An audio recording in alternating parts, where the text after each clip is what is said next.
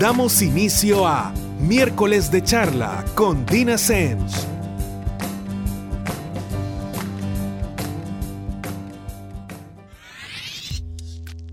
Buenas noches a todos y bienvenidos a un miércoles más de miércoles de charla con Dina Semch. Para quienes nunca han escuchado el programa, o por lo menos no desde el inicio, mi nombre es Dina Semch y soy psicóloga de adolescentes, adultos y parejas. Además, soy activista por la salud mental, que implica hacer uso de espacios como el que hoy nos da Radio Femenina para hablar de diversos temas que obviamente tienen muchísima relación con nuestra salud mental. Obviamente, en este caso, mi punto de partida es mi quehacer, que es la psicología. Recuerden que este programa no es para venderles mis verdades, para convencerlos de algo, es simple y sencillamente para poner información sobre la mesa y que ustedes puedan tropicalizarlas, aprender algo, que al final creo que todos aprendemos algo de esto.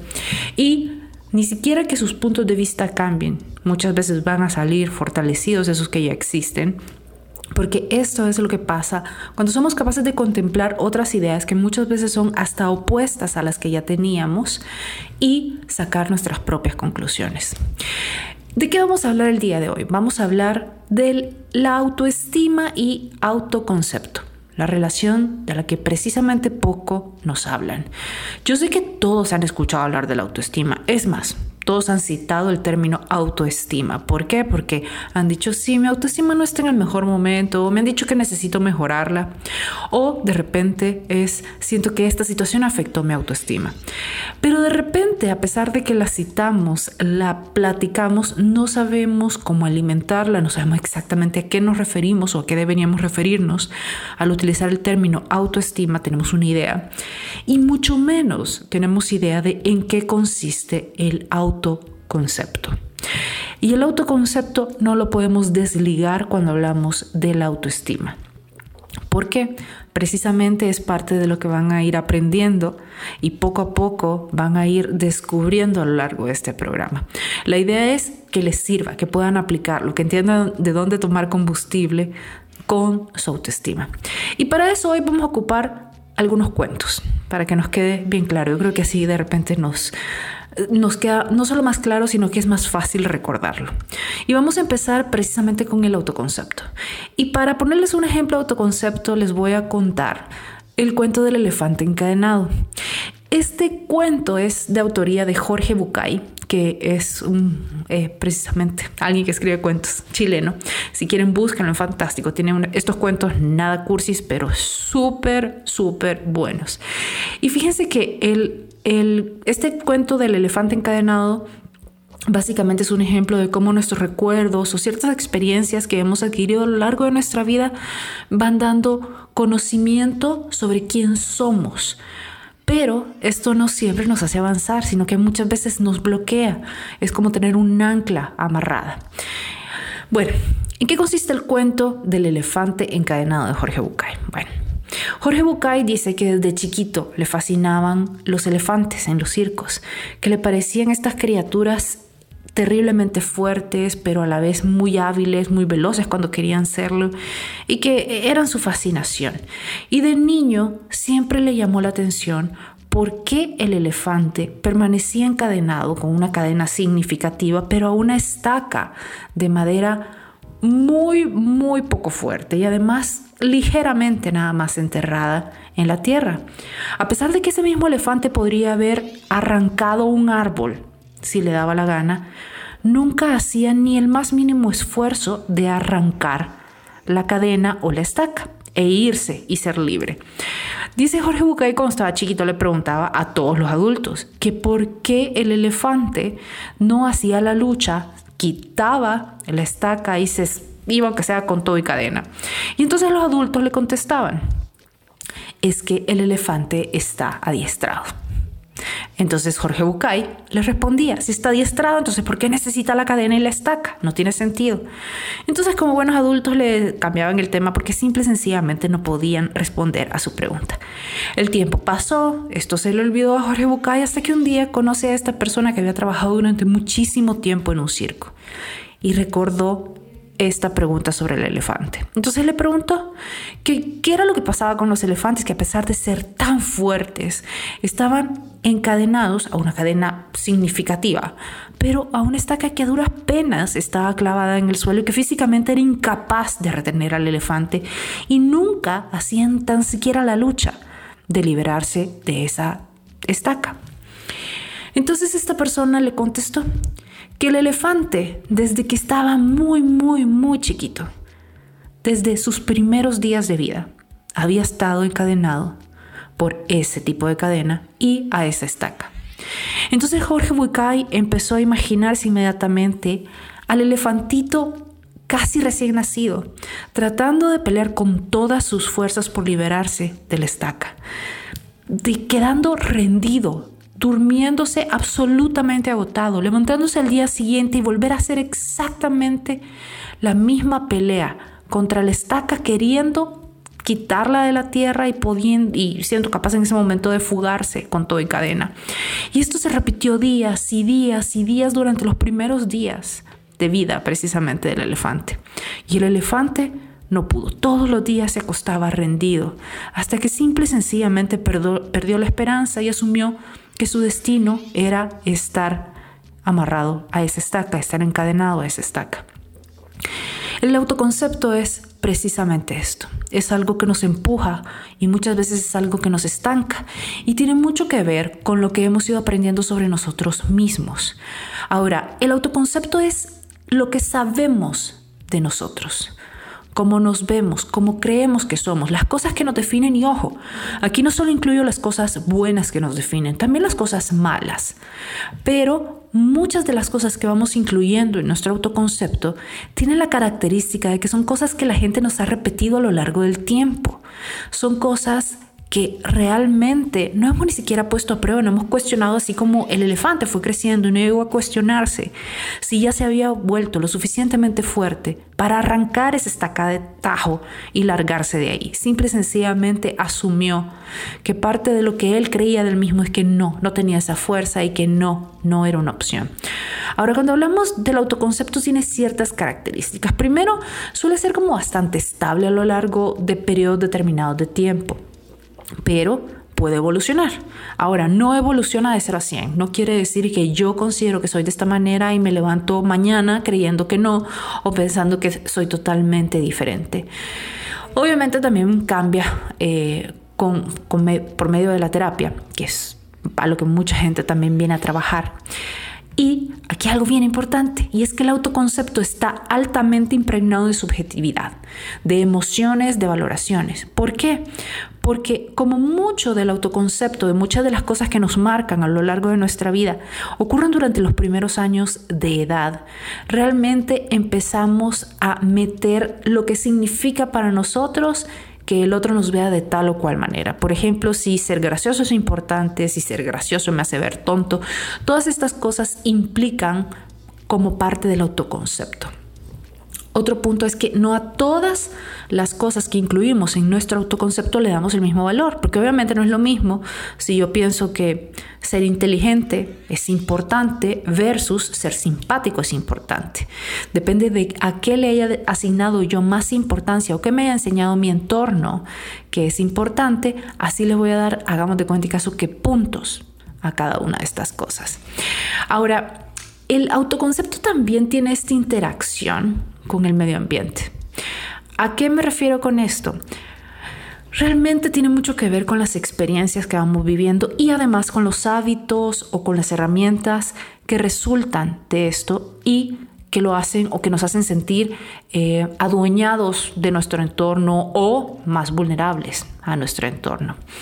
Cuando vemos cómo ha evolucionado usualmente el autoconcepto de cualquier persona, usualmente hay cuatro pilares, o sea, llamémoslo así, cuatro culpables de cómo ha evolucionado ese autoconcepto.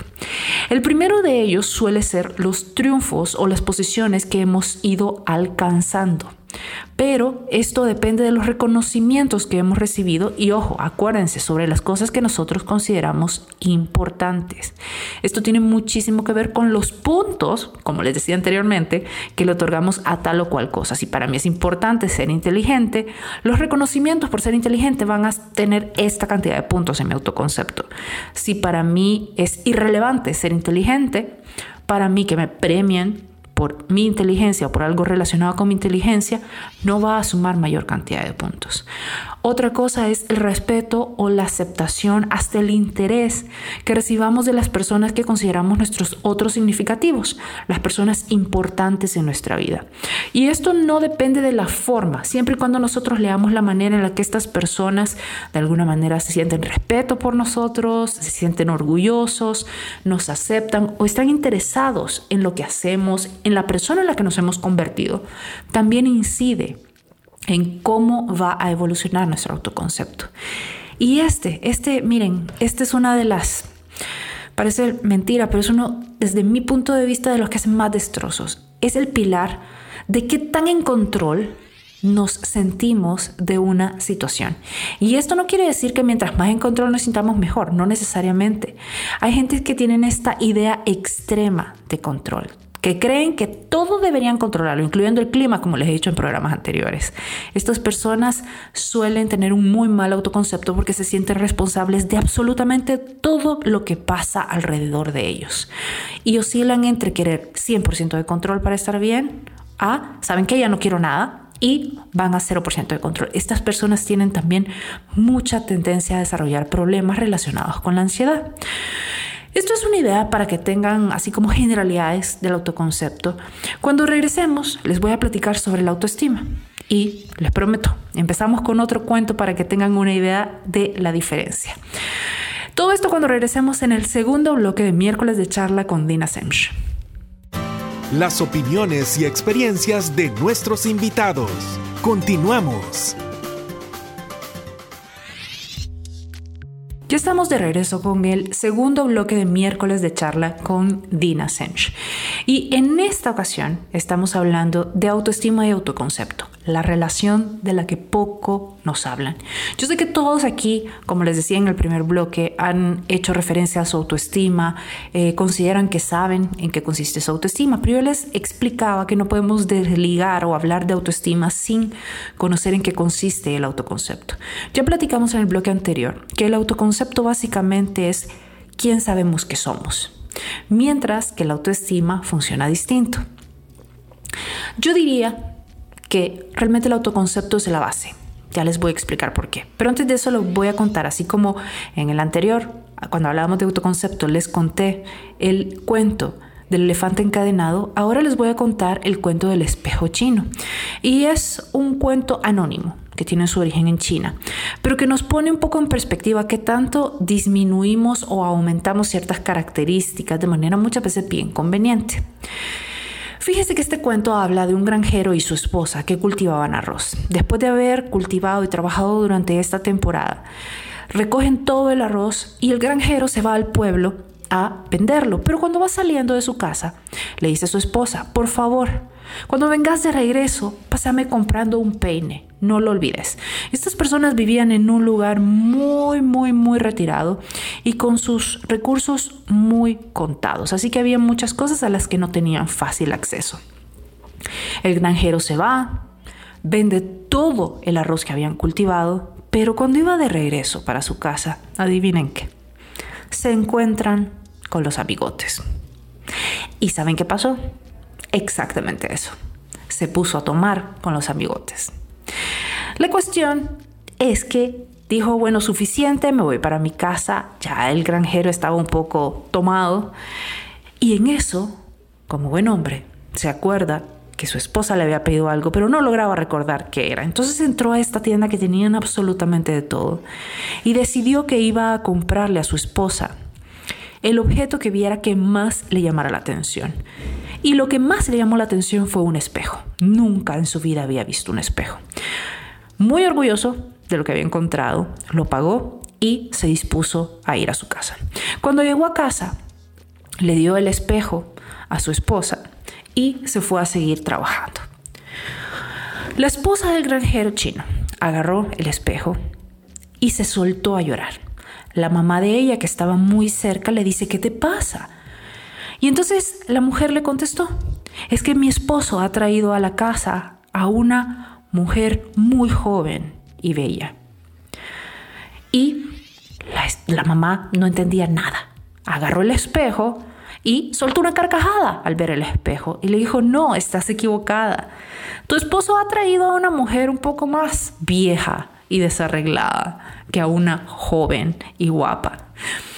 Esto nos pone en perspectiva cómo muchas veces funciona la autoestima, cómo de repente minimizamos ciertas cosas y hacemos que tal vez nuestros defectos ante nuestros ojos sean mucho más grandes y ocupen más espacio. ¿Por qué? Porque la autoestima hace referencia a cómo nos sentimos con quién somos. El autoconcepto, recuerden, es quién sabemos que somos, mientras que les repito, la autoestima es cómo nos sentimos referente a la persona que somos. Ahora con la autoestima hay como estos eh, malos entendidos o datos erróneos. Y es que la gente cree que la autoestima es este lugar donde de repente llegamos y nos estacionamos y nos quedamos a vivir ahí. Y realmente no es así. Realmente la autoestima va fluctuando de un día para el otro, de un momento del día para el otro. Y es importante precisamente determinar esas fluctuaciones y más importante, saber de dónde tomar combustible, cómo alimentarla. ¿Por qué? Porque todo el mundo dice, claro, tengo que mejorar mi autoestima. Por supuesto que hay que tener una autoestima sana pero nadie sabe cómo. Y por eso es que es tan importante conocer no solo en qué consiste el autoconcepto, sino su relación con la autoestima. ¿Cómo vamos a sentirnos de tal o cual manera si no sabemos primero quién somos? Esto es absurdo, no nos permite venir y de alguna manera determinar nuestras emociones si no hay un concepto para el cual determinar esas emociones. Una de las cosas complejas con la autoestima es que determina nuestro bienestar y la forma en la que nos relacionamos con el entorno. Lo que estas cosas, por ejemplo, de repente... Eh, de qué creemos que la gente está pensando sobre nosotros, qué sentimos que está haciendo en su cabeza. O sea, como que leyéramos las mentes y no es así.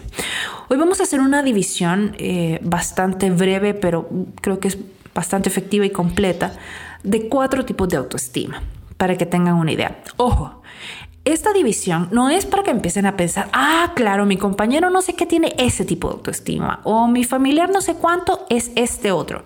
No. Esto es para que hagan un autoanálisis y que les sirva como punto de partida para poder mejorar las cosas que ustedes consideran que deberían mejorar. ¿Sí?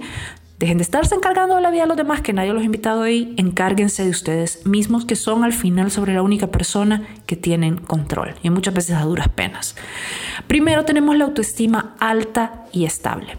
Las personas que tienen este tipo de autoestima muy pocas veces los afectan las circunstancias o las situaciones del entorno.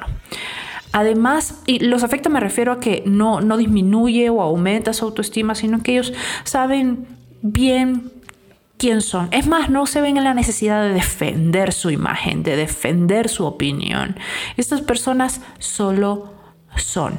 Pueden escuchar puntos de vista diferentes, opiniones diferentes, aún opuestas, y no se desestabilizan. Esa es, recuerden, la autoestima alta y estable.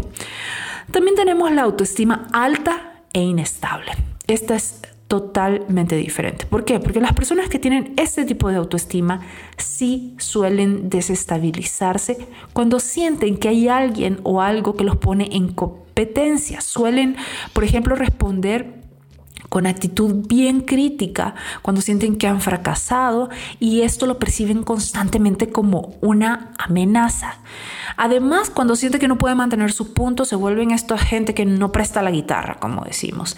Se vuelve súper inflexible y el punto es nadie habla porque no quiero que me confundan o que me pongan en tela de juicio.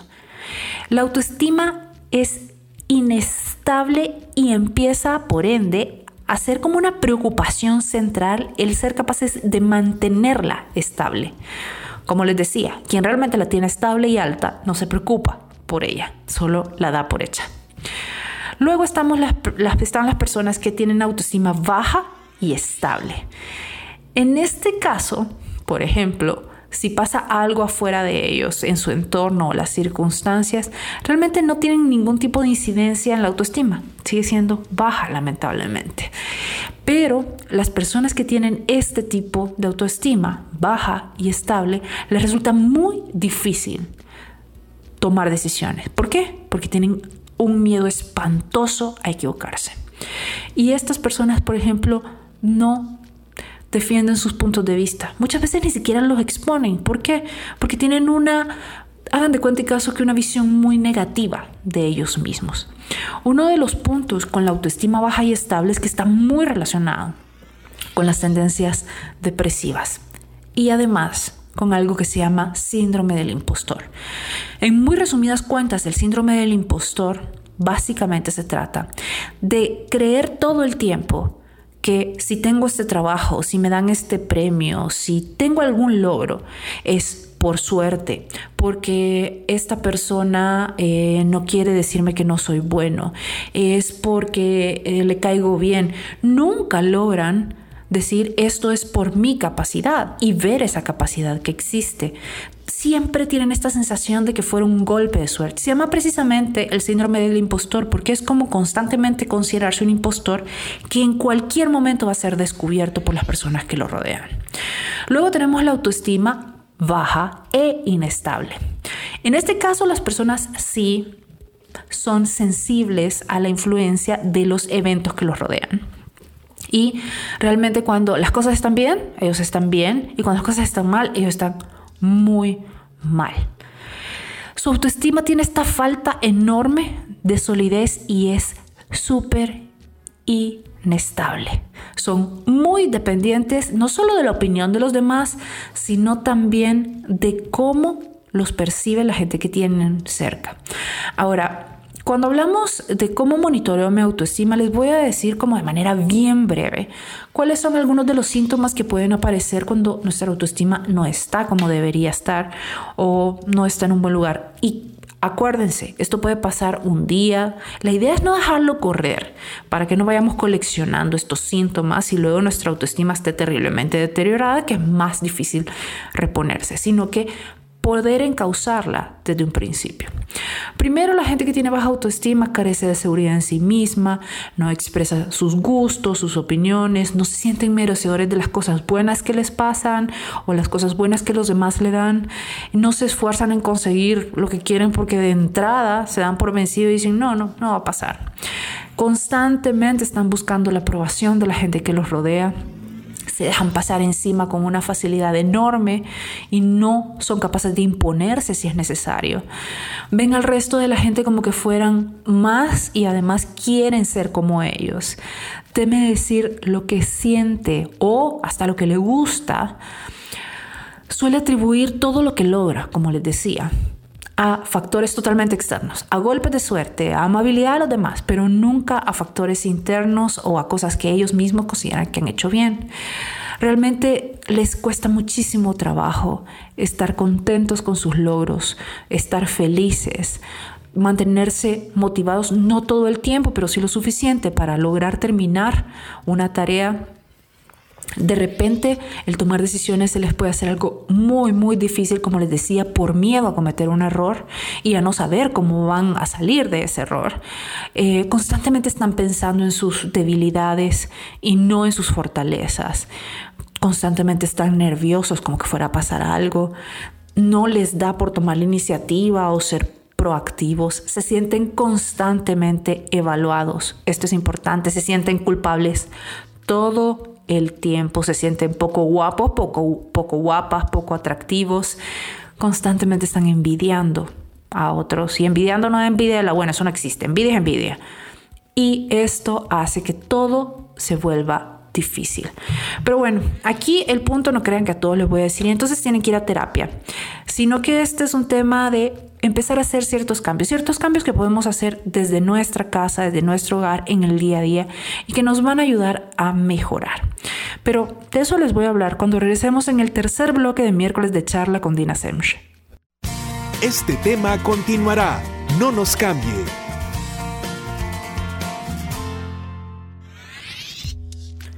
Estamos de regreso con el tercer y último bloque de miércoles de charla con Dina Semch. Y el día de hoy estamos hablando de autoestima y autoconcepto, la relación de la que poco nos hablan.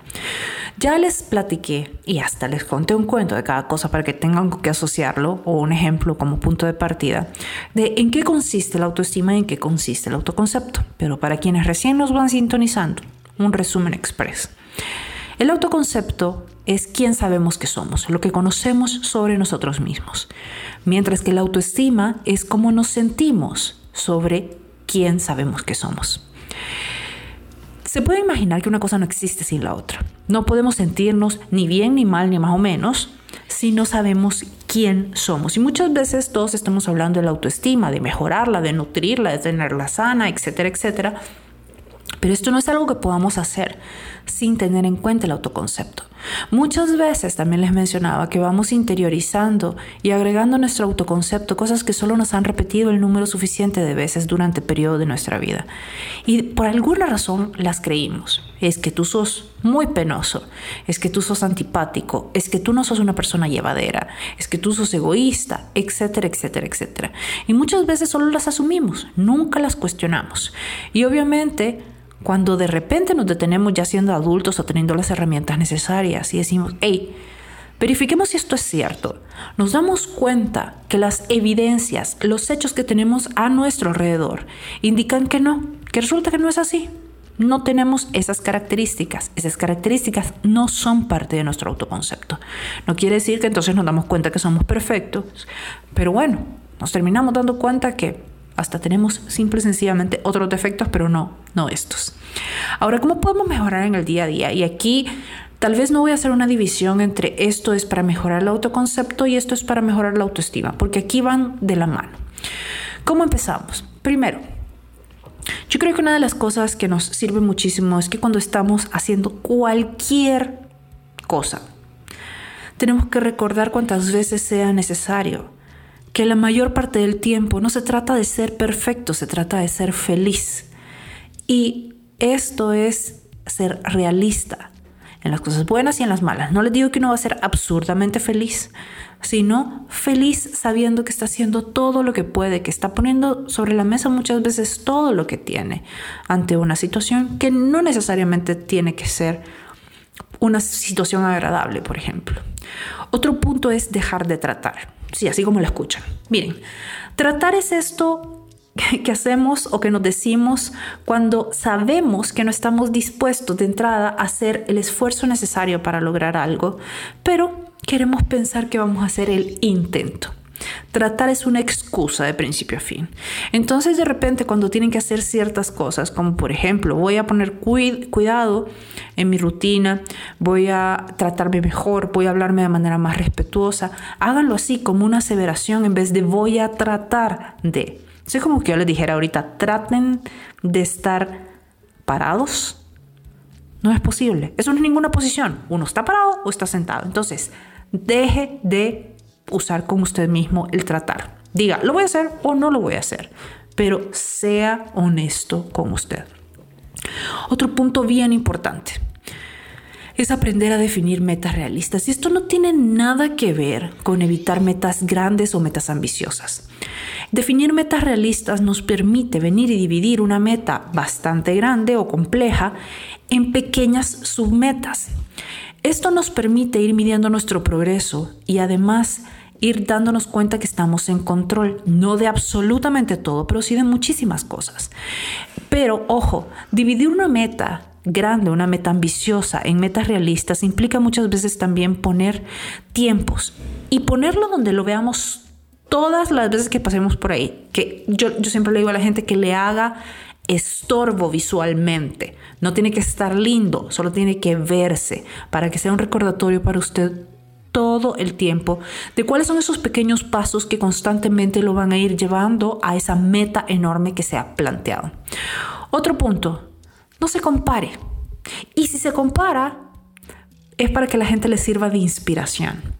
Realmente cuando vemos la gente que ha logrado muchas de las cosas que nosotros queremos y nos vemos a nosotros mismos, tenemos lo mismo, solo que ellos se esforzaron más, ellos trabajaron más, Obviamente no estamos viendo muchas veces el proceso y creemos que simple y sencillamente aparecieron un día siendo dueños de, teniendo tal logro y fue como para todo el mundo un proceso. Entonces también el tema de la comparación va en que no somos más ni somos menos, somos diferentes. Y muchas veces precisamente en esas diferencias es que radica algo que se llama diferencial competitivo.